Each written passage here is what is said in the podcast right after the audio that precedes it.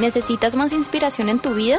Conéctate con nosotros en las redes sociales con el nombre de IC Plenitud en Instagram, Facebook, Twitter y YouTube. Recibe notificaciones en vivo y mensajes de inspiración diarios y mantén informado de las últimas noticias. Síguenos, danos like e inscríbete hoy. Y a veces por la tradición religiosa que hemos recibido de parte de la religión tradicional y del contexto en que hemos venido o hemos sido levantados, pues creemos que la iglesia es un lugar donde uno va a hacer una celebración litúrgica, religiosa, etc. Algunos cambian de iglesia porque dicen yo quiero cambiar de iglesia.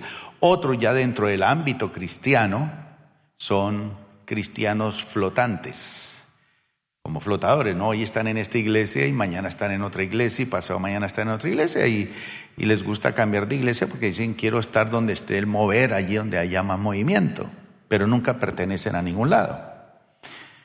Pero hay personas que han comprendido y queremos que ustedes entiendan lo que significa realmente ser parte de una familia. La iglesia es una familia. Y la iglesia a nivel universal en todas partes del mundo son todos aquellos que han aceptado a Jesús como su Señor y Salvador y en el momento que aceptan a Jesús como Señor y Salvador forman parte del cuerpo de Cristo. Somos la iglesia universal. Pero cuando uno quiere eh, crecer, formarse, estructurarse y servir, hace parte de una iglesia local. Ahí es donde uno toma la decisión de quedarse en una iglesia. Y usted puede, por ejemplo, cambiar de pronto de, cambia de esposa, cambia de esposo, cambia de lugar de trabajo, cambia de país, y usted lo hace muy fácilmente. Pero una de las decisiones que es realmente trascendental en la vida de uno es cambiar de iglesia. Tiene que haber una razón muy, muy sólida y espiritual para uno hacerlo. Y si lo hace hay que hacerlo bien, bien respetar las autoridades que estuvieron sobre uno, dar gracias por los años que partió o sirvió allí y fue ministrado, y luego cuál es la razón por la cual uno va a continuar en otra iglesia, para que las personas sigan orando por uno, si lo aman, si lo quieren, etc. Pero cambiar de iglesia no es así como tan deportivamente, hay que ser muy, muy, hay que entender esto muy bien. Entonces vamos a hablar hoy de lo que significa integrar una gran familia. El sermón de hoy lo, lo hemos titulado Integrando la familia de Dios. ¿A qué familia le gustaría a usted haber formado parte después de que han pasado años y usted dice, ah, yo creo que mi familia sí es un desastre? Me hubiese gustado ser de tal familia, de la familia, tal vez de la realeza europea, tal vez de por allá no sé dónde, o de un artista, un cantante, un boxeador como el de anoche. ¿Sí? ¿Cuántos vieron la pelea anoche? Levanten la mano. ¿Pocos? Pocos boxeadores. Bueno, es un boxeador que tiene. Ha peleado 50 veces y ha ganado 50 veces. ¿Es bueno? Es bueno. Entonces, eh, las personas tienen gustos, eh, pero cuando pensamos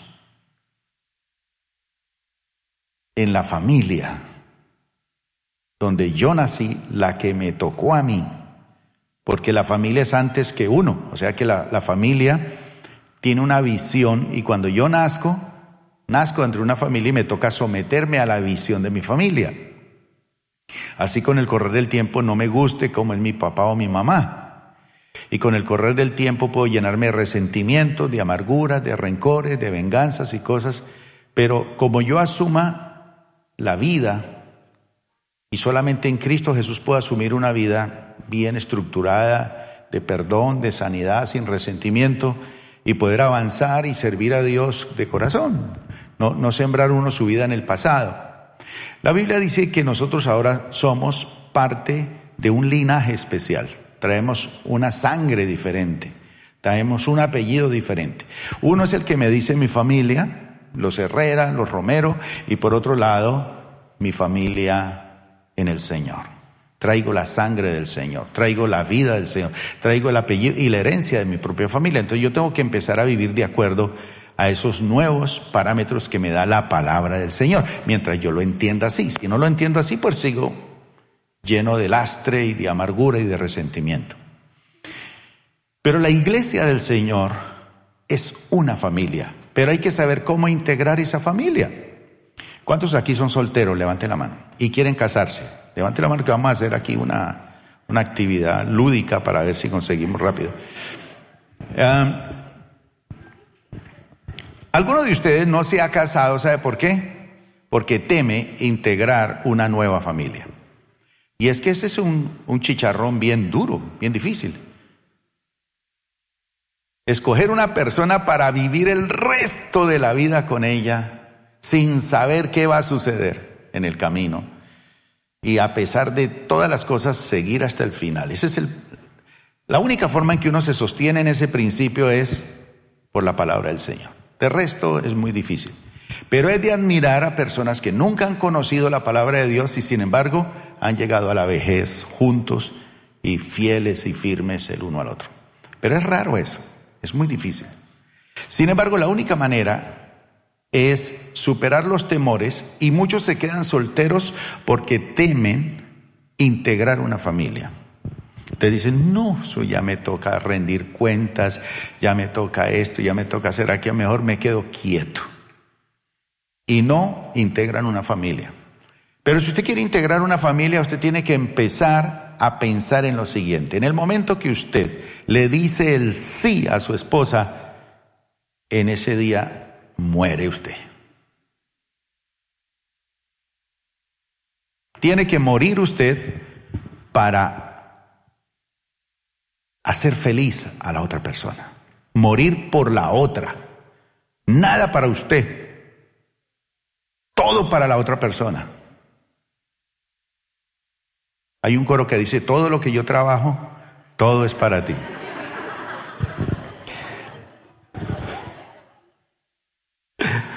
Hebreos capítulo 2, verso 9 al 15 dice así.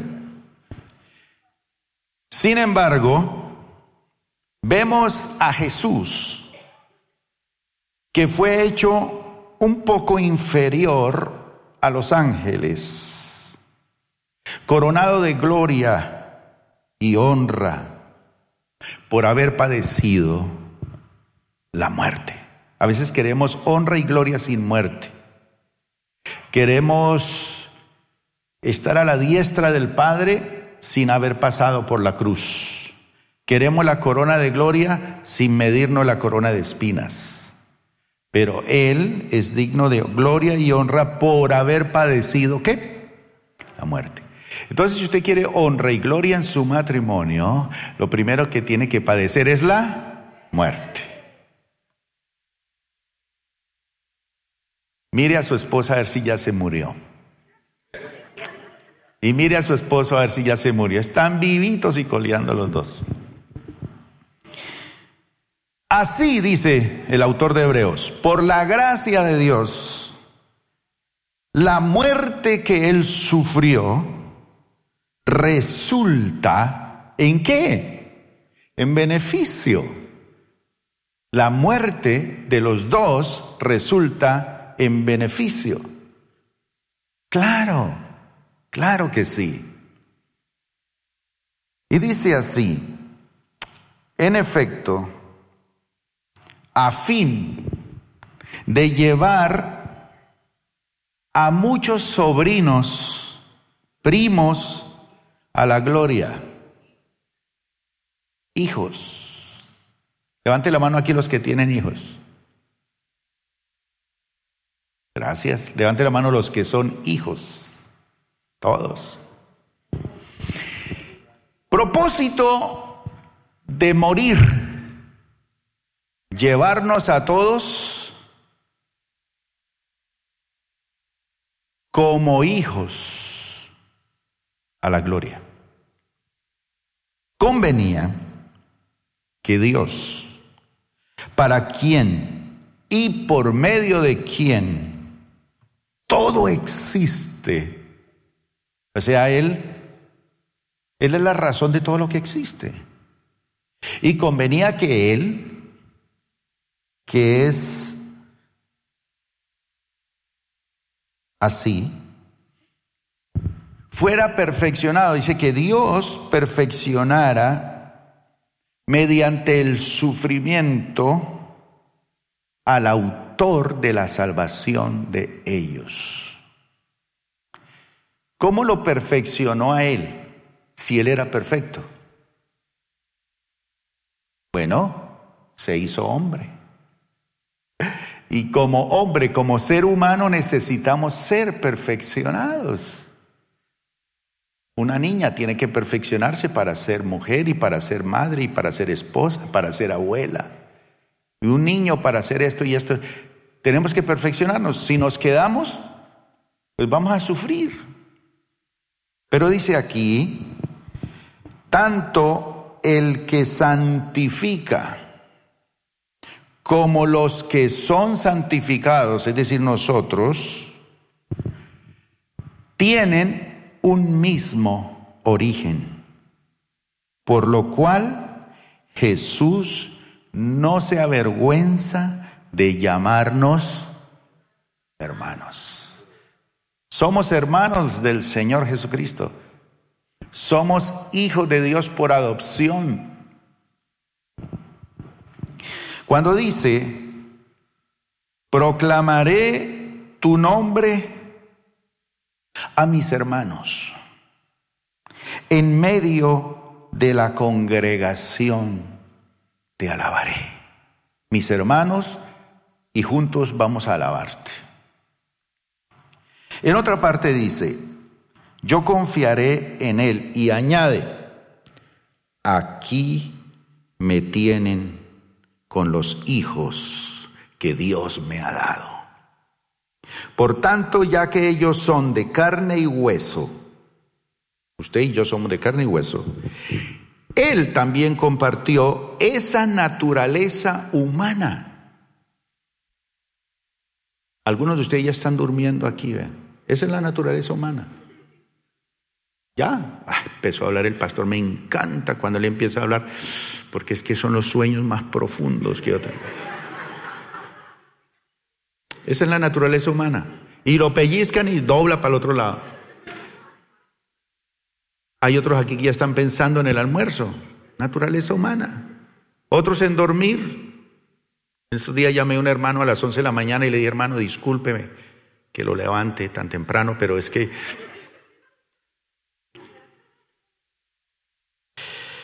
Él también compartió esa naturaleza humana. ¿Para qué? Escúchenme bien y dígalo fuerte. Para anular ¿Qué es anular? Ya no hay nada. Anulemos esta deuda, ya no existe. Para anular mediante la muerte, anular a quién? Al que tiene el dominio de la muerte. Y cuando Jesús habla de la iglesia, dice, las puertas del Hades, las puertas de la muerte no prevalecerán contra ella. ¿Qué quiere decir eso? que nosotros fuimos llamados para vivir. Y la muerte, aunque quiera aniquilarnos, no podrá contra la iglesia, porque la iglesia es una familia. Y una persona desconectada de la familia está muerta. Desconectada de la familia de Dios está muerta, está sola. Qué aburrimiento vivir solo. Es decir, anular a quién? Al diablo al engañador, y librar a todos los que por temor a la muerte estaban sometidos a esclavitud durante toda la vida. Pertenecer a la familia de Dios es vivir en la anulación de la muerte. Formar parte de la familia de Dios es vida, es vida. Ser parte de la iglesia del Señor es llamados a la vida. Así que el objetivo del tema que quiero compartir hoy con ustedes es demostrar el propósito de la familia de Dios. ¿Cuál es ese propósito para lo cual fuimos creados? Ese es el segundo propósito en la vida. Dios tiene un propósito con nosotros, decimos, pero ¿cuál es el primero? ¿Cuál será el primero? Bueno, el primero es que tú conozcas al Señor y que lo ames. Que lo conozcas y lo ames. Cuando usted se enamora de una persona, dice que se enamora, pero a medida que van pasando los años, lo va amando más. Lo va amando más. A medida que más lo conoce, más lo ama. A medida que descubre sus cualidades, más lo ama. Y aunque esté viejito y lo regañe, más lo ama. El primer propósito de Dios es que conozcas a Dios y lo ames. Y eso se llama adoración. Eso es adoración. Conocer a Dios y amarlo. Vamos a adorar al Señor, póngase de pie. Eso es un dicho. La visión de nuestra iglesia, ser una iglesia según el diseño de Dios. ¿Cuál es el diseño de Dios prioritario? Que seamos adoradores. ¿Y qué es un adorador? Alguien que conoce a Dios y lo ama. Y como lo ama Él, lo demás lo hago con facilidad. Lo hago por amor a Él. No lo hago por amor. Si me toca lavarle los pies a usted, yo no lo hago por amor a usted. Yo veo a Jesús porque si lo viera usted, yo diría, uy, no, ¿cómo lavarle los pies a Oscar? Y esos dedos, y, no son los pies del Señor. Es la motivación. Él me ha amado tanto, lo hizo todo por mí, que con mucho gusto lo hago con esta persona. Entonces el primer propósito es conocer a Dios y amarlo. Y eso se llama adoración. Porque fuiste planeado por Dios para ser un adorador, para que tú lo conozcas a Él y lo ames. Pero hoy vamos a considerar el segundo propósito de Dios. Y sin este no puede alcanzar los demás. ¿Y cuál será el segundo? Fuiste hecho para integrar la familia de Dios. ¿No le gusta eso? Fuimos creados para formar parte, para integrar, no formar parte. No es como cuando yo estoy con mi familia y lo invito a usted a almorzar. Bienvenido a mi familia, coma lo que quiera, pero en dos horas fuera de aquí. Te quiero, pero fuera aquí va para su casa. No, esto es para integrar, ser parte, bienvenido. A partir de hoy, esta es su casa. Todo lo que tengo es suyo. Y cuando yo me muera, va a ser heredero de todo también. ¿A cuánto le gustaría ser invitados a un tipo de almuerzo así, que le digan eso? Interesante, ¿verdad? Vas a heredar todos mis problemas y todas mis bendiciones. Entonces, ser parte de la familia es lidiar con un hermano difícil, lidiar con un padre difícil, lidiar con una madre difícil. En la familia de Dios es lidiar con un padre difícil, un hermano difícil. No. Es disfrutar de un ambiente realmente impresionante. Entonces, lo que quiero decirles, mis hermanos, es que cuando Dios diseña todo, piensa en una familia, en una familia. No el Dios ausente allá, el Padre eterno. No, el Padre que camina con el hombre en el jardín, que habla con él a la luz del día. Es un Dios que se relaciona personalmente. No obstante, nosotros hablamos de Dios, pero cuando hablamos de Dios es en forma imperfecta. Eso es lo que alcanzamos nosotros a pronunciar de lo que Él es como Padre, como Dios. Pero Dios es mucho más que esos conceptos que nosotros decimos de Él. Entonces no se enoje cuando alguien le dice yo no creo en Dios. Porque realmente está bien que no crea. Porque Dios es mucho más grande que esos conceptos o los conceptos que da la gente de Dios. Dios es mucho más grande. Sin embargo, Él se quiere revelar a las personas. Levanten la Biblia los que tienen la Biblia, aunque sea en el celular, porque ya todo cambió, ya no hay papel, ¿cierto? Vean cómo ha cambiado todo. Si resucitaran esos hermanos de hace 100 años y vinieran al culto hoy, ¿qué dirían? ¿Ah? Oiga, esto se dañó realmente. Antes no existía sino una Biblia, la excelentísima Reina Valera del 60. Hoy tiene usted como 20 mil versiones. ¿Cómo ha cambiado las cosas? Y si nosotros llegásemos a, a morir y resucitar por allá en unos 100 o 200 años, tampoco entenderíamos. Pero Dios sí nos entiende. Esa Biblia que usted tiene en alto, ¿qué es lo que informa o por qué es tan importante ese libro? porque ese libro hace referencia a cómo vivir y cómo disfrutar de la familia de Dios. Eso es todo.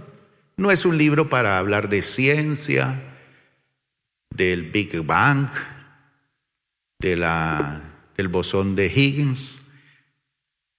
No es un libro científico, es un libro familiar que habla de un Padre eterno, con planes eternos, con propósitos eternos y una familia que está tremendamente llamada a destinos eternos. Eso es lo importante de descubrir eso en la Biblia. Así que la Biblia nos dice que Dios planeó todo lo que existe en el universo para que naciéramos y para que pudiéramos compartir su gloria y para que pudiéramos integrar su familia. Veamos lo que dice Efesios capítulo 1, verso 3 en adelante. El apóstol Pablo hace alusión de esto. Dice, alabado sea Dios, Padre de nuestro Señor Jesucristo, que nos va a bendecir. Nos ha bendecido, ya. Mire, nos ha bendecido en las regiones celestiales con un poquito, toda la bendición espiritual en Cristo. Esta es la clave.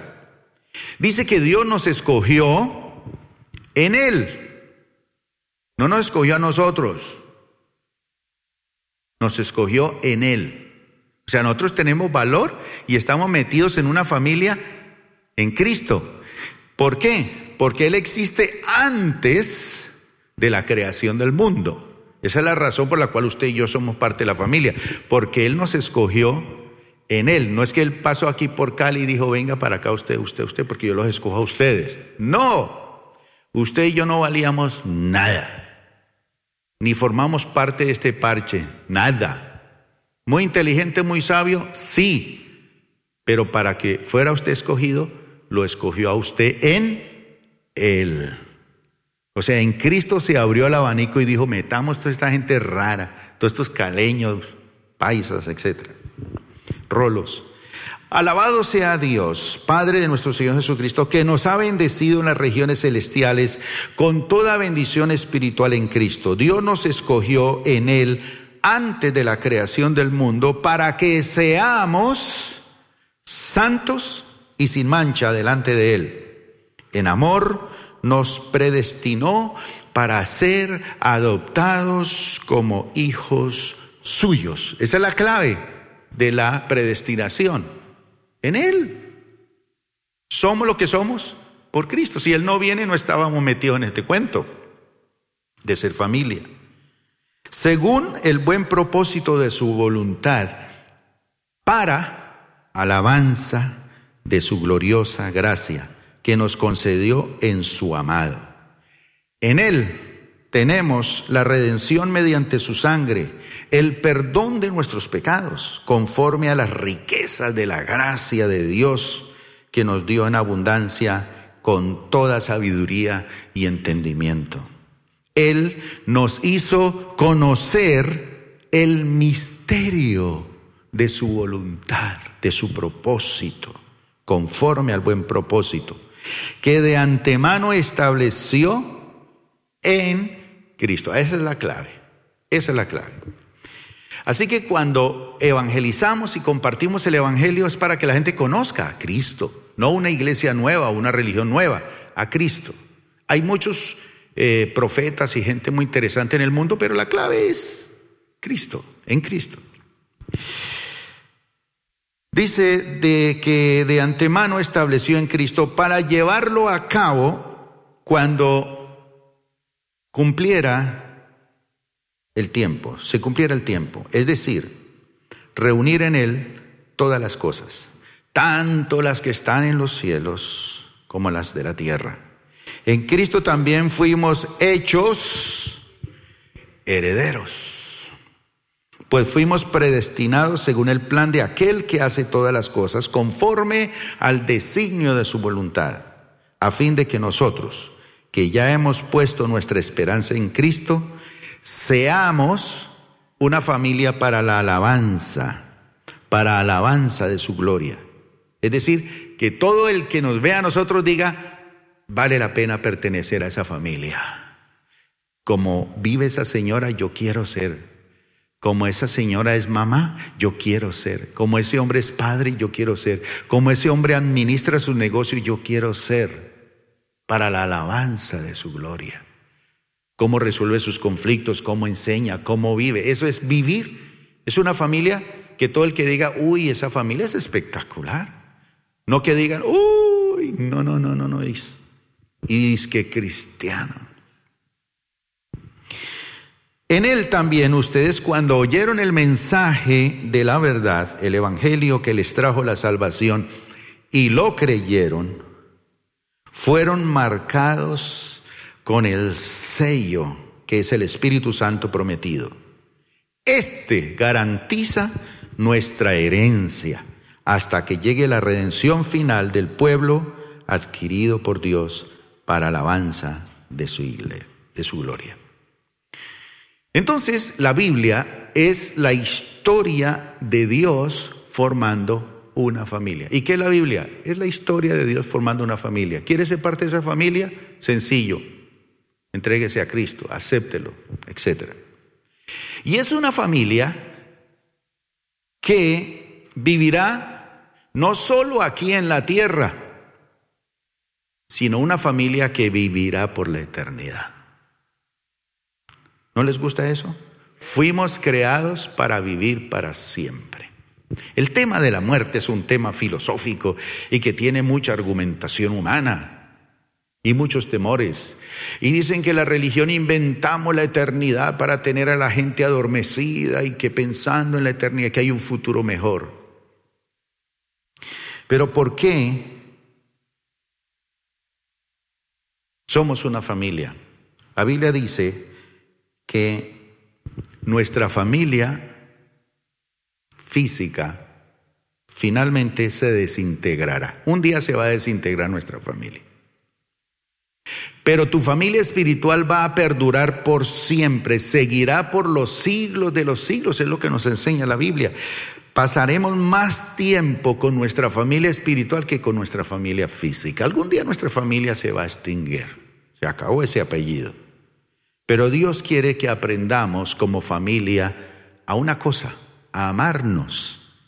¿Y para qué? Bueno, primero, como familia nosotros nos volvemos más poco a poco como Dios es. Porque Dios, ¿qué es? Dios es amor. Dios es amor. Él también es fuego consumidor. Claro que sí. Pero Dios quiere ser conocido como el Dios de amor. Dios no es el amor, es amor. Entonces tenemos que en la, en, la iglesia como familia aprender a ser como Él es. Entonces, porque usted siempre se hace ahí donde se siente y no se hace al otro lado. Porque un día se hizo al otro lado y dijo, ay, hay un hermano que ronca siempre que el pastor empieza a predicar, me voy para el otro lado.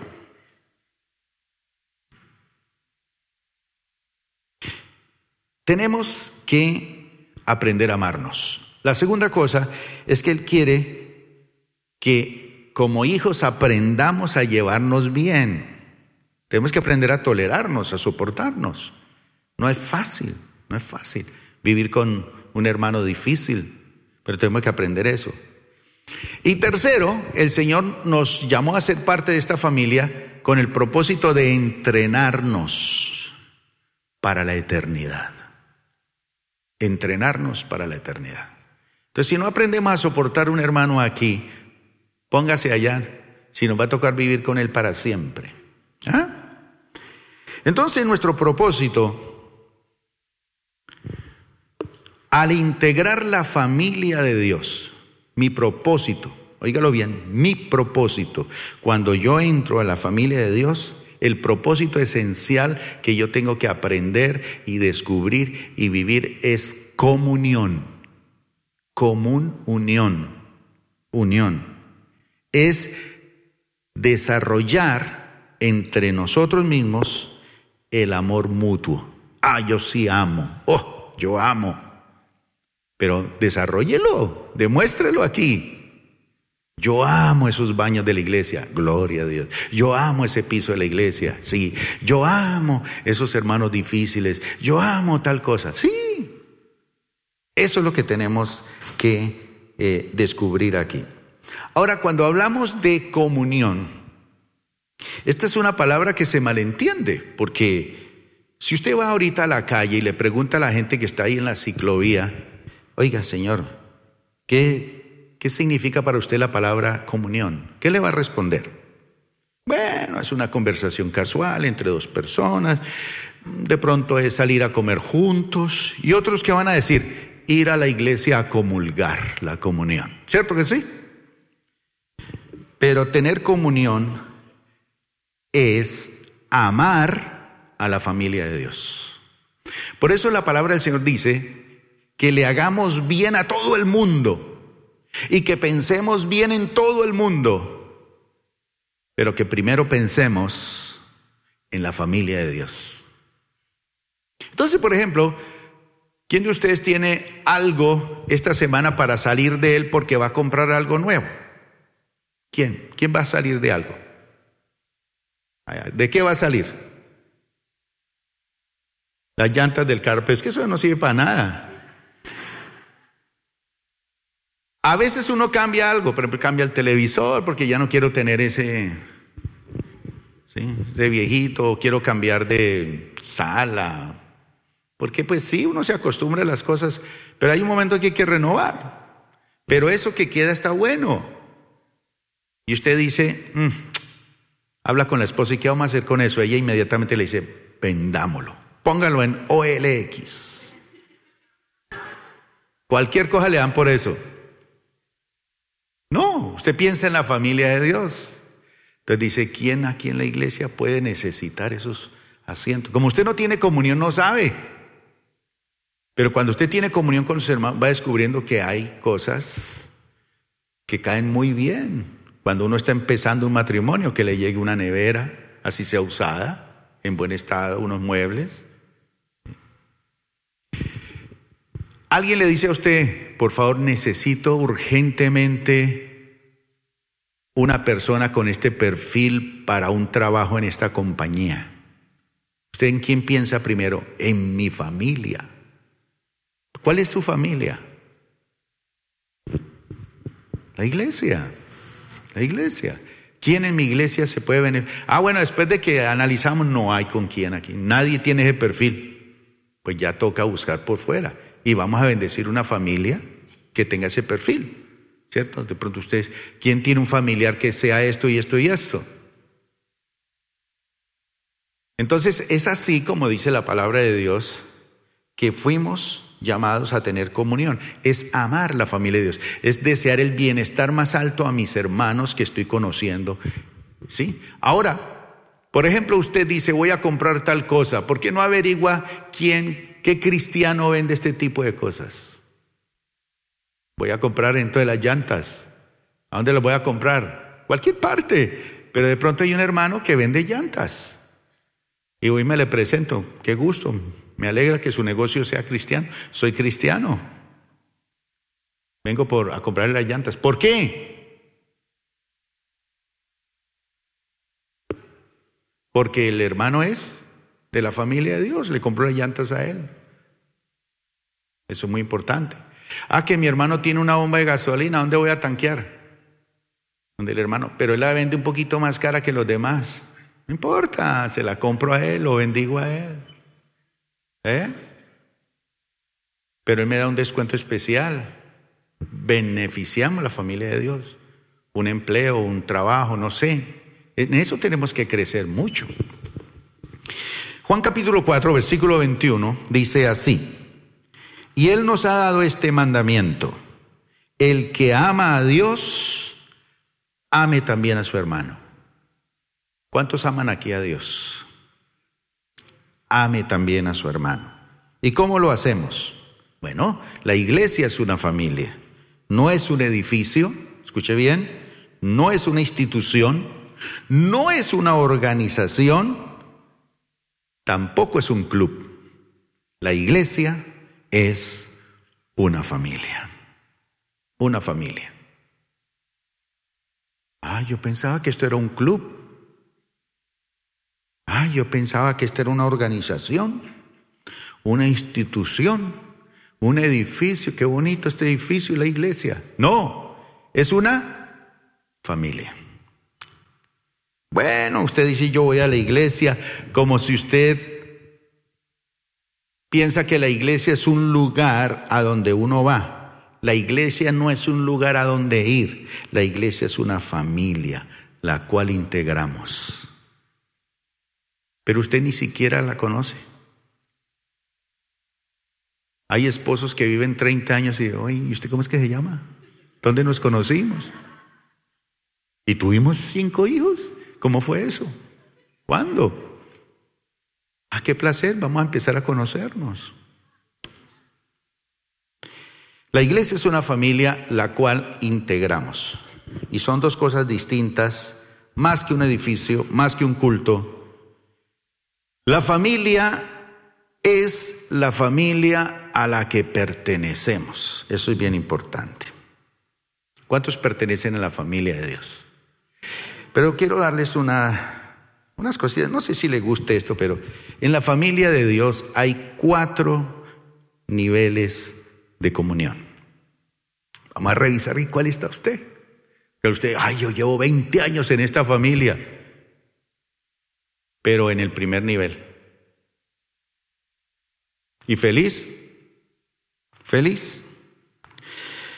Bueno, vamos a hablar de estos cuatro niveles. Los vamos a analizar en detalle rápidamente. Oramos y tratamos de que el Señor nos conecte de una forma correcta aquí. El primer propósito, entonces, de Dios, lo repito, es que lo amemos, lo conozcamos.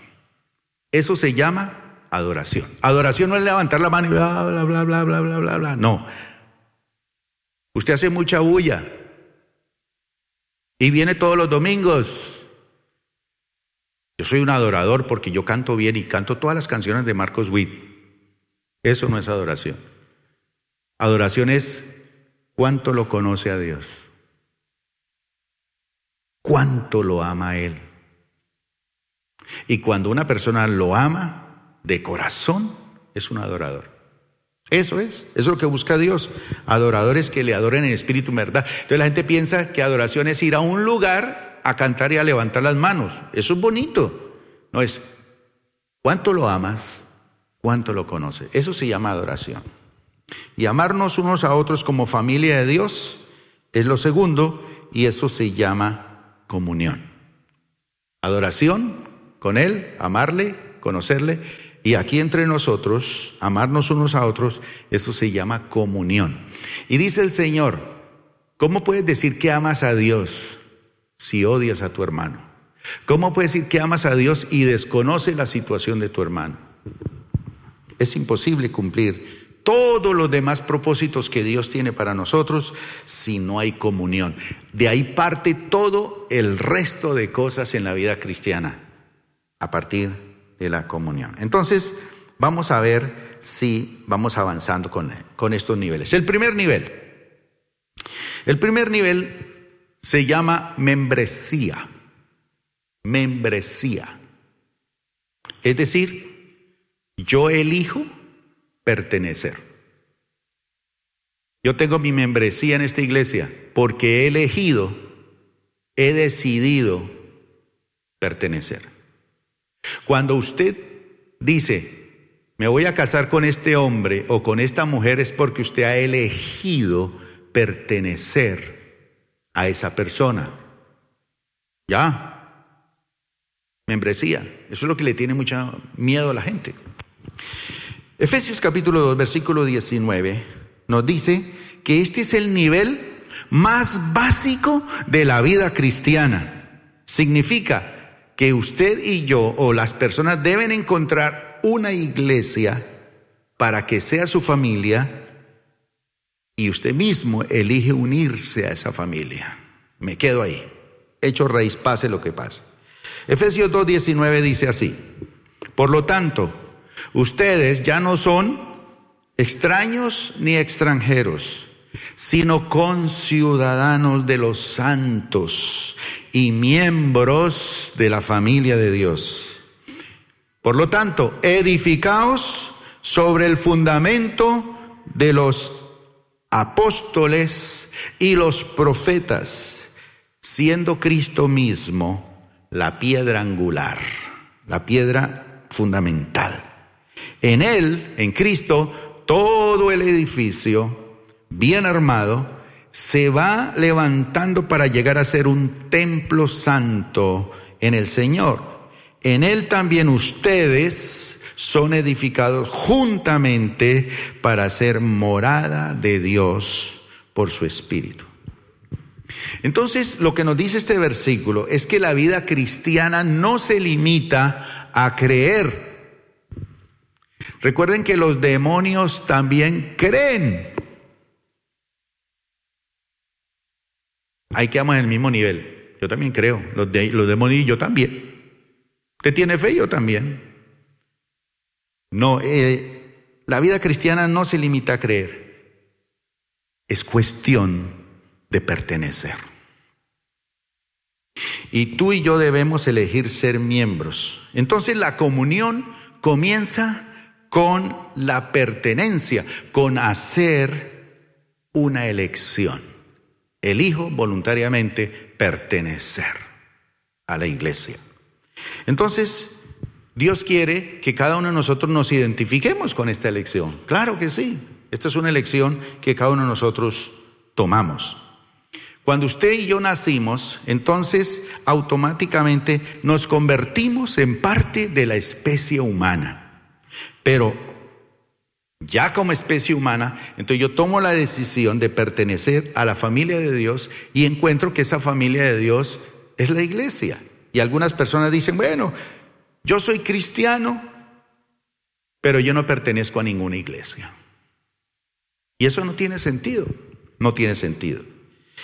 Porque la iglesia es donde uno vive, donde uno demuestra con hechos lo que significa ser cristiano. Cuando a una persona no le gusta ser parte de una iglesia es porque no, no tiene dónde demostrar que es cristiano. Demuéstrelo aquí, a ver, que es un hombre de fe, que cree, que ama al Señor, que vive diferente, cómo enfrenta los problemas y las dificultades. Demuéstrelo aquí, a ver. Rosabel, se le murió su hijo, eso es duro, pero demuestre que sigue viva. En estos días no quería ya ni comer y yo la llamé le dije, no señora, a comer se dijo. Usted se va a morir también, pero si no come se muere más rápido. Todavía tiene 50 años por delante para que le sirva a Dios. Entonces la palabra del Señor nos dice que la iglesia es donde nosotros vivimos y demostramos lo que somos con hechos. Hay personas que dicen, bueno, es que yo soy un buen jugador de fútbol, pero no quiero ser parte de ese equipo. Eso no sirve para nada. Eso no sirve para nada. Yo toco el bajo así como el hermano aquí, ¿eh? pero no quiero ser parte de la banda. Ah, yo soy eh, una abeja, pero no quiero pertenecer a la colmena. Se muere, se muere. Muchos soldados sin batallón son aquellos que no tienen iglesia. No tienen. Un cristiano sin una familia, un cristiano sin una familia en la iglesia es una persona huérfana espiritualmente. No crece, no se desarrolla, va a ser más difícil la vida. Por eso uno tiene que elegir pertenecer. Vamos a Romanos capítulo 12, verso 3 al 5, dice así, por la gracia que se me ha dado, les digo a todos ustedes, nadie tenga un concepto de sí más alto que el que debe tener, sino más bien piense de sí mismo con moderación, según la medida de fe que Cristo, que Dios le haya dado. Pues así como cada uno de nosotros tiene un solo cuerpo, con muchos miembros y no todos estos miembros desempeñan la misma función, también nosotros, siendo muchos, siendo muchos, formamos un solo cuerpo en Cristo y cada miembro está unido a todos los demás. Entonces la palabra membresía puede sonar raro, pero esta palabra tiene origen cristiano. Entonces, esta mano tiene que ser miembro de este cuerpo para que funcione. Si se desconecta, no funciona. No, se, no, funciona. Entonces, la Biblia dice que uno tiene que elegir pertenecer. ¿Cuántos aquí ustedes son mano? Son pies, son ojos, son hígado. ¿Qué pasa cuando un hígado se enferma? Se muere la persona. Páncreas, riñones. Un cuerpo sin esos miembros se muere. ¿Dónde demuestra usted que sirve? En el cuerpo, metido en el cuerpo. Fuera de él no sirve. No sirve. Por eso usted tiene que donar sus órganos, porque se muere y le sirven a otro para que viva. Segundo nivel, es el nivel de la amistad. Aprender a compartir. Uno llega aquí todo esquivo, uno llega primero aquí a la iglesia, decido ser miembro, membresía, pertenecer. Pero uno llega aquí todo esquivo. Ese señor me está mirando, ese me, va a violar, me va a robar la cartera. Todo asustado, llega aquí todo asustado. Así vimos en Colombia, todo asustado. Llega a la iglesia, aquí me van a tumbar, ¿por dónde va a ser? Entonces, lo segundo que tiene que uno aprender es a compartir. ¿Qué dijo el Señor? No es bueno que el hombre esté solo, ni la mujer, no es bueno. En otras palabras, fuimos hechos para estar, para compartir. Hechos capítulo 2, versículo 44 nos dice que todos los creyentes ¿Cómo estaban? ¿Cómo vivían? Juntos. Y tenían todo en común. Y detalle esto, estaban juntos y tenían todo en común. Es decir, no podemos desarrollar amistades sin estar juntos. Cuando estamos juntos desarrollamos amistad.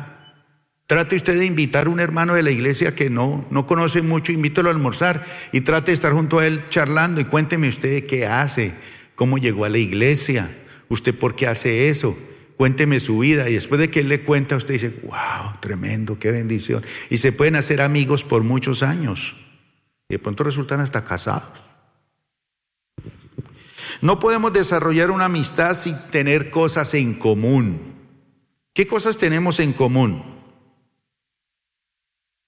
nuestra fe, nuestros ideales, nuestros sueños, hacia dónde apuntamos. Eso es bien. Entonces la Biblia nos dice que debemos de compartir nuestras experiencias. Cada uno hemos tenido experiencias con Dios y tenemos diariamente experiencias con Dios. Hay que compartirlas, hay que contar. Hay unos hermanos que me han contado unas experiencias tremendas. Yo le digo, cuéntelas a la iglesia. Eso es bonito pero también tenemos que compartir nuestros hogares. Mire lo que dice Primera de Pedro 4:9. Practiquen la hospitalidad entre ustedes sin quejarse. Compartir nuestros hogares. Invite a alguien a su casa a almorzar, charle, tómese un café, haga amigos. Eso es bueno. Y dentro de esa amistad también tenemos que compartir nuestros problemas. Lloren con los que lloran, dice la Biblia. alégrese con los que se alegran. Mire lo que nos dice Hebreos 10:25. No dejemos de congregarnos como acostumbran hacerlo algunos, sino animémonos unos a otros. Y con mayor razón, ahora que tenemos, vemos que aquel día se acerca. El tercer nivel es el nivel de asociación. ¿Han oído esa palabra asociación? La asociación es darse cuenta darse cuenta de que yo tengo que colaborar. Tengo que colaborar. Tengo que contribuir. Que la familia de Dios me necesita. Si todos contribuimos y aportamos lo que Dios pone en nuestro corazón que lo hagamos y lo hacemos con generosidad, ¿quién se beneficia al final? Todos. Pero algunos dicen el pastor. Pues sí, yo también, pero la idea es que todos nos beneficiemos. Si la iglesia tiene un colegio, una universidad, un ancianato, tiene programas para los niños en un mundo tan terrible, tiene profesionales cristianos, tiene gente en el campo de la política, del gobierno, eso es una bendición. La asociación, es decir, que Dios no te trajo a plenitud para que seas una persona allí pasiva. Así, vean, algunos de ustedes ya están reclinados en esa silla. Llegaron aquí. Ah, esta silla tan buena. Son mejores que las rimas que hay en otras iglesias. Las rimas fueron un cambio, una renovación en la iglesia, porque antes eran bancas, unas tablas durísimas. Luego vinieron las sillas, fue un escándalo. Pero aquí son acolchonaditas y después vamos a cambiar estas por unas mejores. Pero Dios no te trajo aquí para que te reclines y disfrutes de un balneario espiritual. Ah, póngame música ahí de Darío Gómez. ¿Cuántos han ido a un balneario? A uno le toca comerse toda la música a los balnearios. Pero Dios no te trajo a un balneario espiritual, te trajo a plenitud para servir. Eso es asociación. ¿En qué estás sirviendo aquí, mi hermano? ¿En qué? ¿Nada? Entonces no estás cumpliendo con el propósito del Señor. Y por último, el nivel de comunión en la familia de Dios es el parentesco. Hechos 2.42 dice, se mantenían firmes en qué? En la enseñanza de los apóstoles, la palabra. ¿En qué más? En la comunión, que es lo que hemos hablado. ¿Qué más? En el partimiento del pan. ¿Cuántos han venido aquí en Navidad? A esas comilonas que hacemos en Navidad. Rico. Como plato navideño. Rico pero también en la cena del Señor. Cuando tomamos la cena del Señor, el primer domingo de cada mes, venimos bien elegantes, estamos. Es una cita importante. Pero también, ¿en qué más? En la oración. Romanos 12:10 dice: Ámense los unos a los otros con amor fraternal, respetándose y honrándose mutuamente. En Juan capítulo 13 dijo el Señor, de este modo todo el mundo va a conocer que ustedes son mis discípulos en que se aman los unos a los otros. Entonces, hay tres versículos finalmente que quiero compartir. Primera de Juan, que es una carta linda, versículo, capítulo 3, 10 dice, el que no practica la justicia no es hijo de Dios entonces, como hijo de Dios y de la familia es para practicar la justicia. Ni tampoco lo es el que no ama a su hermano. Dos, verso 20.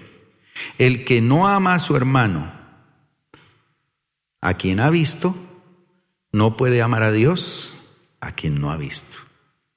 Y tercero, nosotros sabemos que hemos pasado de muerte a vida porque amamos a nuestros hermanos.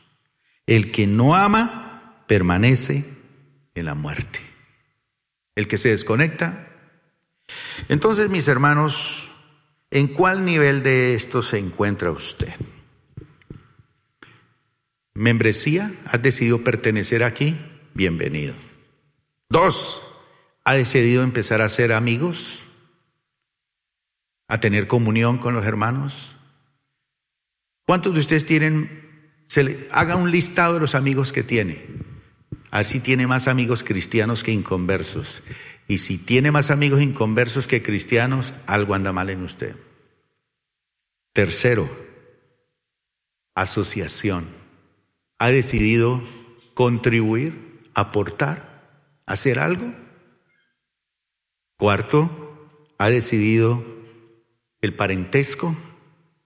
Es decir, ha decidido de todo corazón amar a los hermanos, vivir, servir, ayudar y saber y sentir que usted realmente es una familia. Gracias por acompañarnos el día de hoy. Nosotros creemos que Dios quiere hacer más cosas para ti y a través de ti, y nos encantaría saberlo. Si has sido impactado por este ministerio, compártelo en nuestro correo electrónico info.plenitud.org otra vez muchas gracias por acompañarnos y esperamos que este mensaje sea de bendición para ti.